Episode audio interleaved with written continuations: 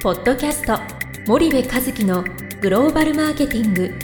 すべてはアジアで売るためには過去1000社以上の海外展開の支援を行ってきた森部和樹がグローバルマーケティングを分かりやすく解説します。こんにちはナビゲーターの東忠夫です。こんにちは森部和樹です。森部和樹の新刊この一冊で全てがわかるグローバルマーケティングの基本が出版されましたぜひお近くの書店アマゾンでお求めください。じゃあ森部さん、はい。前回の引き続きで、はいはい。まあ日本人は、まあ、準備までが長いっはい。ていうお話だったと思うんですけども、その方はどういうふうにそのうん。外資からうん。受け入れてうん。どんな感想を持たれたりする？あそのトレーダーの方まあ彼ねい彼はそのだから外資ではその無駄というものは絶対あるわけじゃない、うん。いろんなことやると無駄が発生するんだけど、その無駄をえっと解決ししちゃうんだって、ああはいそのはい。無駄があった無駄があればってう。んそれを随時解解決をすると、うんで、うんそのスペシャリストなわけ。トレーディングというスペシャリストで高いすごいお給料もらってるんだよね、そのびっくりするぐらいのお給料もらっていて、はいでボーナスのインセンティブを作るのでそうですね。うん。そのあの多分何千万のその年俸にうん。プラスボーナスで何億みたいなそういう収入構成になってるんだよね。うん。でそういうトレーディングをやるしかも、うん。まあトレーディングトレーダーとしての寿命っていうのはある一定の期間あるらしくて、はいはい。でそういう人をそのいわゆる前置き業務というか準備業務に使うっていうのは、まあ、非常に無駄じゃない、会社としてはね。でそうすると外資はそこに給料の安いアシスタントを雇って、その人たちにそれをやらすとか、うん。もしくはそれを全部システムで組んでしまって自動化しちゃうとかっていうことをやるらしいんだけど、はい。まあ日本の企業は、えーそうはなっていないうん。みんなで頑張りましょはいはいはうなんかそういう感じらしいんだよね。で僕このみんなで頑張りましょう。まあいいいいいい面もあるんだろうけど、はい、あの僕、えーと、日本の小学校だったんだよね、はい、小学校までは。はい、でその時に、えー、まあ、今話したかもしれないけどその掃除を自分たちでするじゃない、うんうんうんうん、で掃除なんか自分でするのは当たり前と思ってて。うん。で、えーと、机後ろに下げて、はいはい、机の上に椅子上げて、うん、ほうきで吐いてみたいな、で掃除係がいてみたいなね、はい。で中学校からアメリカンスクールに移って、うん。アメリカンスクールに行ったら掃除を生徒がするなんてことは絶対ありえなくて。うん。掃除っていうのは掃除婦がいて、うん。えーその掃除婦が掃除をするっていうのが、はいはまあこれはあの常識なんだよね。うん。で僕掃除やらなくていいってラッキーと思って、まあ確かにそうですよ。ねうん、でそう思ってて、はい。やっぱここ違うよねと。掃除するよりもしないよねと。掃除なんで掃除しなきゃいけないんだと。でも日本の学校ではね掃除をしてねその苦労をするんだと。うそこもなんか修行みたいな。んうん。それで勉強してスポーツしてるうん。うん。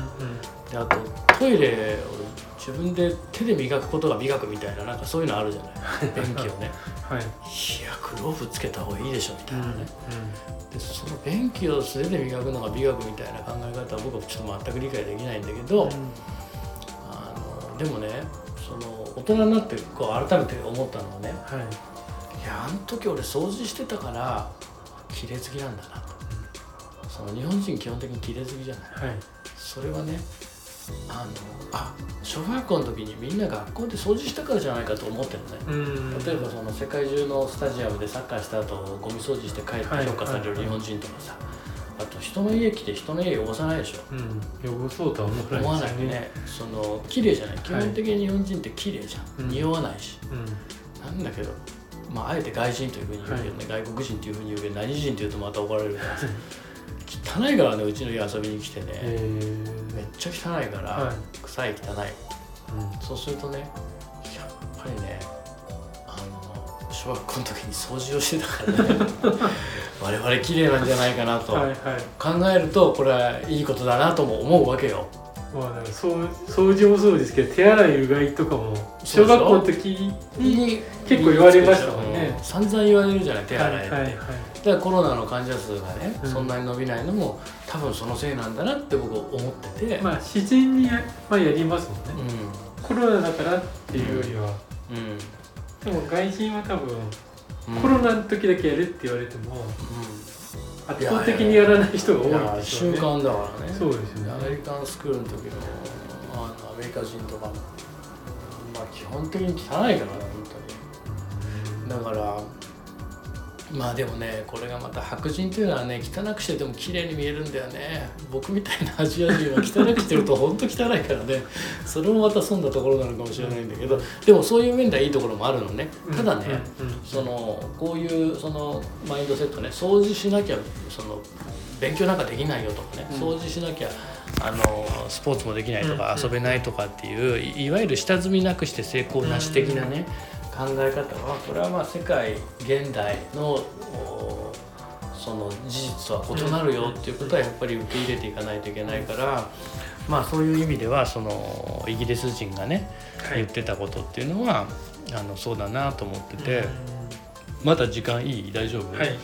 あとそのもう一つあるのがねえっと日報？はい。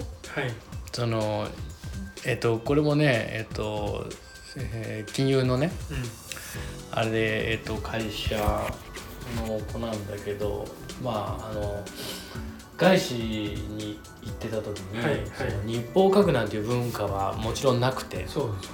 うん、で日系企業に行ったら一回日報書いてくれって言って。でまあ営業なんですよ。何をするかってトレーダーじゃなくて今度はトレーダーがトレーディングするための資金っていうのははい。日本中の富裕層とかうん企業から集めてくるわけじゃない、でそのいわゆる集めてくるっていうはいはい。あの外資のその金融の会社で投資家さんのところに行って、えーお金集めてくる、うん。ファンドにお金を集めるっていうそういう仕事をしてる。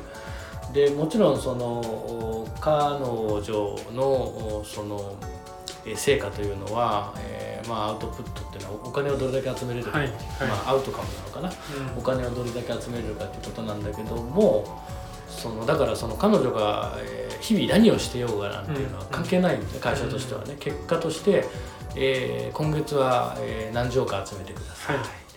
えーなのか何億集めてください知らないけども、それに対してできたかできなかったかと。なんだけどもその今度日本の会社にあったらいや結果は結果ですと。プロセスが重要ですと。うん。うんいうことで日報書けって言うんだって、えー。でも日報なんて書いたことないと。はいはいはい。で上司が困ってうん「いや私が書くから」と。うん「言って」って言って。で彼女が言うんだって「はい。今日こうしました。しました、うん。そうしました」とそしたら上司がう「いやこんなこと書けないよ」んうん。って言うらしい。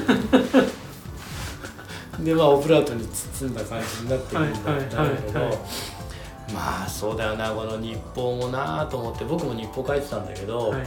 日報ってさその面倒くさいじゃん書くのに。そうですね。で上司にどう見せたらいいかとかどう見られたいかってすっげえ考えるじゃない。はい。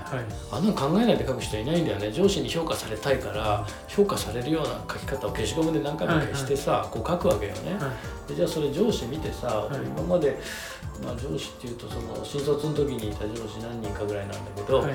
まあ、上司それ見てふーんってこう思うわけだよね。でふーんって思われてもさ、はいはいそれって上司が僕が何やってるかを確認したいがためのうん。ものじゃない。うん。でそれにしては1日8時間のうちの1時間ぐらい俺日報書いてたと思うんだよね、はい下手したら2時間ぐらい日報書いてたかもしれない。はい。で本来は日報ってそのフィードバックしてなんぼだと思うんだよね、うんうん僕が悩んでることに対して上司がこうこうするんだよああするんだよって言ってなんぼだと思うんだけど、うんうんなんかそういうものにはなってなくて。はい。で時間だよね。うん。もう次にしましょうか。わかりました。じゃあ今日はここまでにしたいと思います、はい。ありがとうございました。ありがとうございました。本日のポッドキャストはいかがでしたか？番組では森部和樹へのご質問をお待ちしております。皆様からのご質問は番組を通じ匿名でお答えさせていただきます。Podcast アットマーク spydergrp.com ポッドキャストアットマークスパイダー grp.com までたくさんのご質問をお待ちしております。それではまた次回お目にかかりましょう。ポッドキャスト森部和樹のグローバルマーケティング。この番組はスパイダーイニシアティブ株式会社の提供によりお送りいたしました。